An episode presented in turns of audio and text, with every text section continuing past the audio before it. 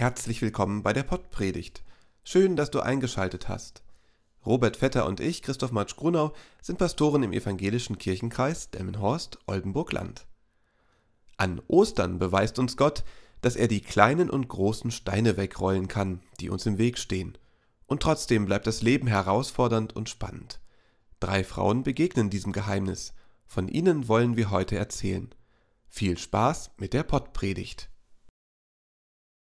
Liebe Hörerinnen und Hörer, die Botschaft von der Auferstehung ist nicht einfach zu verstehen.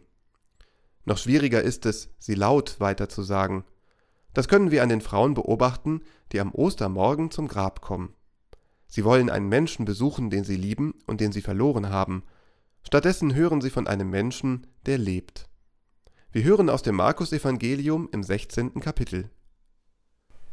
Und als der Sabbat vergangen war, kauften Maria Magdalena und Maria, die Mutter des Jakobus, und Salome wohlriechende Öle, um hinzugehen und ihn zu salben.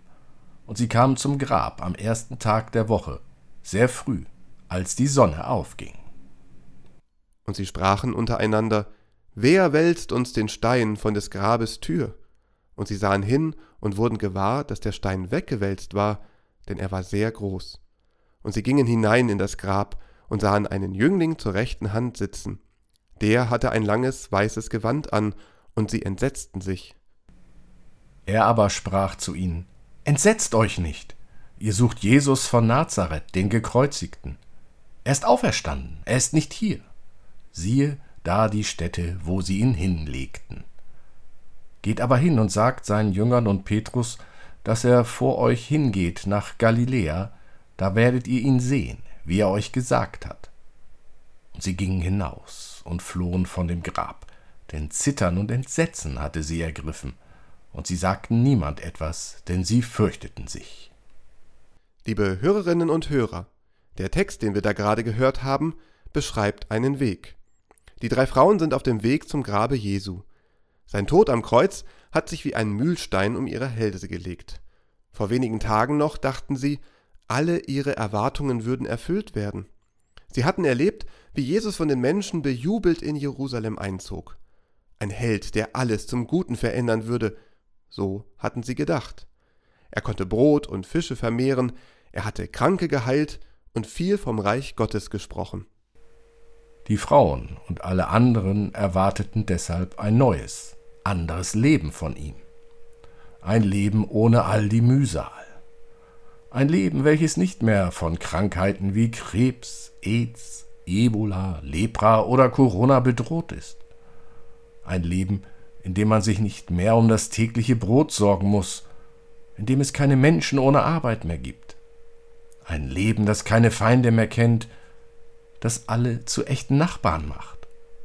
Ein Leben, das nicht länger durch den Tod beendet wird, sondern unendlich, ja ewig dauert. Das war das Ziel. Deshalb gingen sie mit Jesus auf seinem Weg. Auf diesem Weg mit ihm würden sich all ihre Träume erfüllen. Dieser Weg schien ihnen planiert, begradigt und gut ausgeleuchtet. Der Weg, den Jesus zeigte, der war so ganz anders als der bisherige.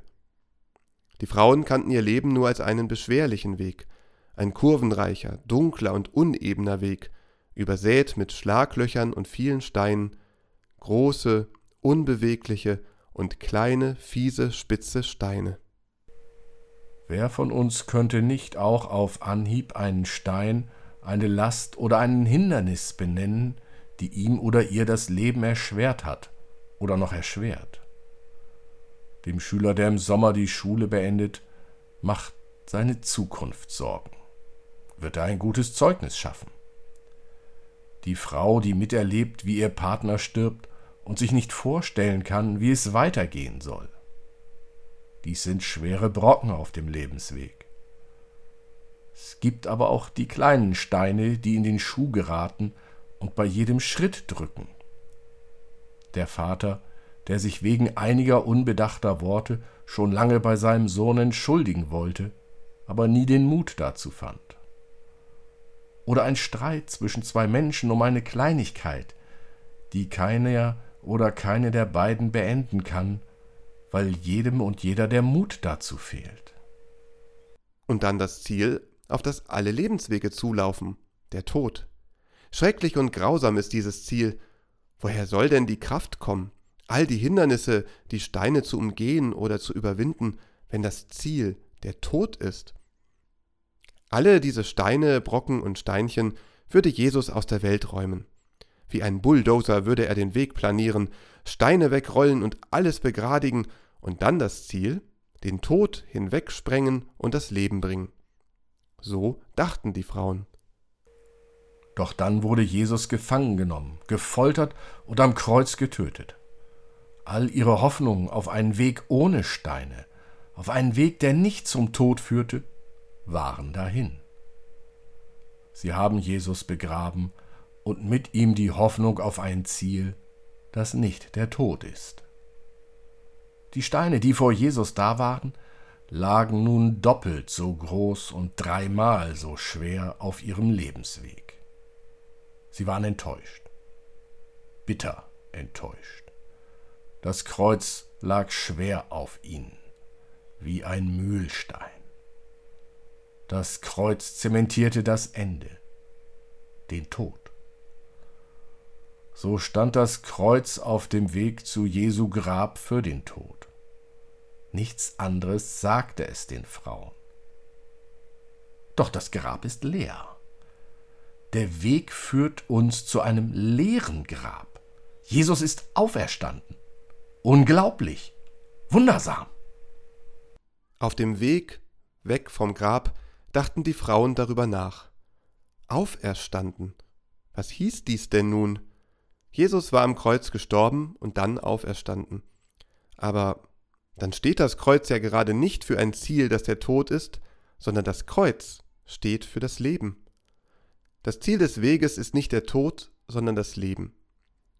Jesu Kreuz steht für den Weg zum Leben. Also will das Kreuz die Kraft schenken, die schweren Brocken auf dem Weg zu überwinden und die kleineren beiseite zu rollen. Unser Weg im Leben wird niemals nur einfach sein, bequem oder elegant. Doch eins dürfen wir uns immer sicher sein. Das Kreuz will Mut machen auf dem Weg durchs Leben. Das Kreuz will Hoffnung auf dem Weg, trotz aller Steine, geben.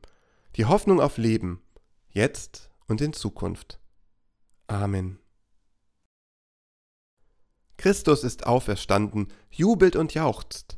Christus lebt, steht auf für das Leben. Christus ist auferstanden. Halleluja.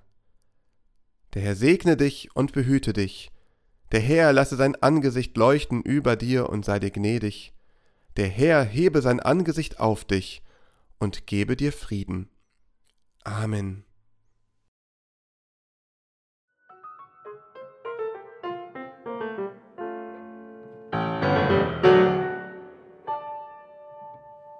Dieser Podcast ist ein Angebot des evangelisch-lutherischen Kirchenkreises Delmenhorst-Oldenburg-Land.